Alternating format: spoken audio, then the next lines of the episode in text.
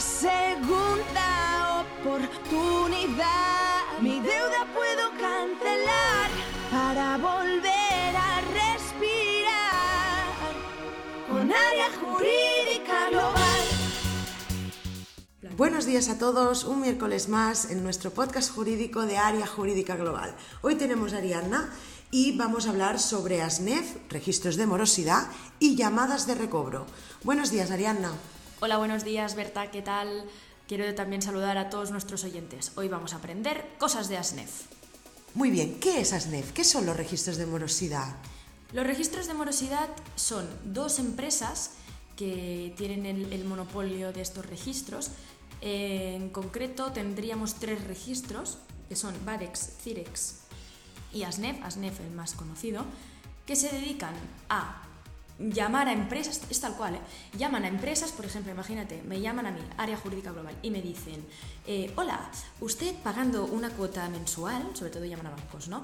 Eh, ¿Me puede pasar el, el listado de clientes morosos que tiene actualmente y nosotros los introducimos en los ficheros? De esta manera, pues para usted será más fácil que pague esta persona la cuota que le debe porque no podrá darse de alta en una cuenta corriente, no podrá eh, abrir o darse de alta en, todo el tema de los suministros, los contratos de suministros, gas, agua, luz, una nueva línea de móvil, o no podrá endeudarse más. ¿no? Y así para usted, empresa barra banco, porque normalmente llaman más a los bancos, eh, será más fácil cobrar.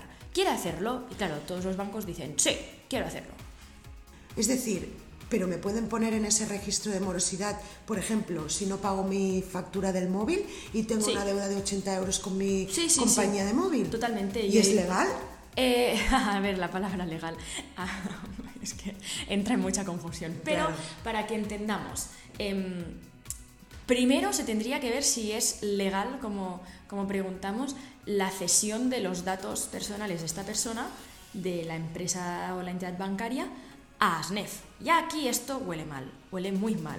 Si seguramente revisamos los contratos que has firmado con la entidad bancaria, veremos que no hay ninguna cláusula, porque yo al menos no he visto ninguna por el momento y he analizado varios contratos, que permita tu cesión de datos a estas empresas en concreto. Si lo has firmado, sería legal. Si no lo has firmado, aquí tendríamos un argumento para sacarte de, de los ficheros y para luchar por tus derechos. Si hubiera firmado que pueden estar mis datos en los ficheros, sería legal. Pero otra pregunta que te quiero Es hacer. que tampoco, tampoco es, es, es esto. Discúlpame, ¿eh? pero es un, un tema muy ambiguo del cual hay muy poca jurisprudencia, somos muy innovadores en área jurídica y tampoco sería legal que te introducieran en este fichero. ¿Por qué? Porque es una palabra contra la otra. Si Orange dice que debes 15 euros, ¿cómo sabe que son 15 y no 16,54? Para que te pongan en los ficheros de morosidad de manera legal, por decirlo de alguna manera, aunque la palabra legal, si me está escuchando un jurista, sabe que no se puede utilizar en estos términos, y me disculpo por ello, pero siempre intentamos hablar sin tecnicismos ni tapujos, es cuando hay una sentencia judicial firme que realmente acredite que tú, oyente de este podcast, eh, debes a la empresa X 16,95 por eh, se corresponde con el contrato X, las facturas Y, Z, W, ¿sabes? Tiene que estar todo muy muy bien argumentado. No porque sea verdad que yo no haya pagado una factura me pueden introducir en ASNEF. Primero la cesión de datos, luego que lo haya firmado, luego que haya una sentencia, que realmente la cantidad sea la exacta, que esté justificada y que lo haya dicho un juez. O sea, son muchísimos los requisitos que, como bien comprenderás, no se cumplen. Pues no, la mayoría de veces, por lo que he oído, eh, amigos, conocidos, no se cumple.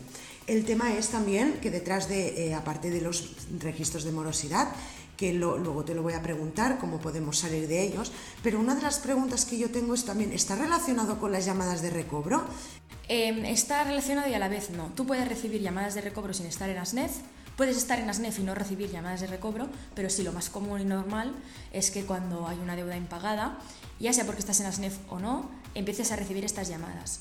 Lo normal es que empresas, sobre todo bancarias, lo mismo, cedan sus, sus datos, los datos de sus clientes a empresas de recobro y estas solo se dedican a tener un call center y llamar, llamar, llamar para que el cliente abone la cantidad adeudada. Por lo tanto, es aquí cuando empezamos a recibir estas llamadas tan insistentes y tan molestas que eh, en muchas ocasiones insistimos. eh, es, acoso, o sea, el acoso es un delito.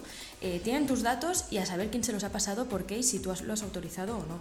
Te llaman por una deuda que no saben si es cierta si es vencible, si se ha liquidado o no. Qué fuerte, qué fuerte me parece. Es muy fuerte. Yo desde aquí, para que se aclare un poco el podcast, si alguien sabe que está en ASNEF y su pregunta es, ¿pero me puedo borrar de este fichero? Sí, te puedes borrar de este fichero. Vale, ahí voy. Vale, una vez yo sé que estoy en ASNEF porque me he ido al banco, quiero pedir un préstamo para pagarme la carrera o pagarme un coche y me dicen que no porque estoy en un fichero de morosidad. ¿Qué hago? ¿Cómo hago frente a ello? Llamándonos yo creo que es la opción más fácil. Sí que es verdad que en nuestra web tenemos muchísimo contenido gratuito y también en YouTube explicando cómo puedes descubrir si estás o no en ASNEF. De hecho hay un vídeo muy intuitivo en YouTube que desde aquí os invito a, visitar. Eh, tenemos también cartas para averiguar si estás en ASNEF o no, pero si te surgen dudas o sobre todo no eres muy ágil con la tecnología, que entiendo que puede haber muchísimas personas que no lo tengan por la mano, llamándonos te vamos a guiar incluso por el contenido gratuito. Genial, Ariadna.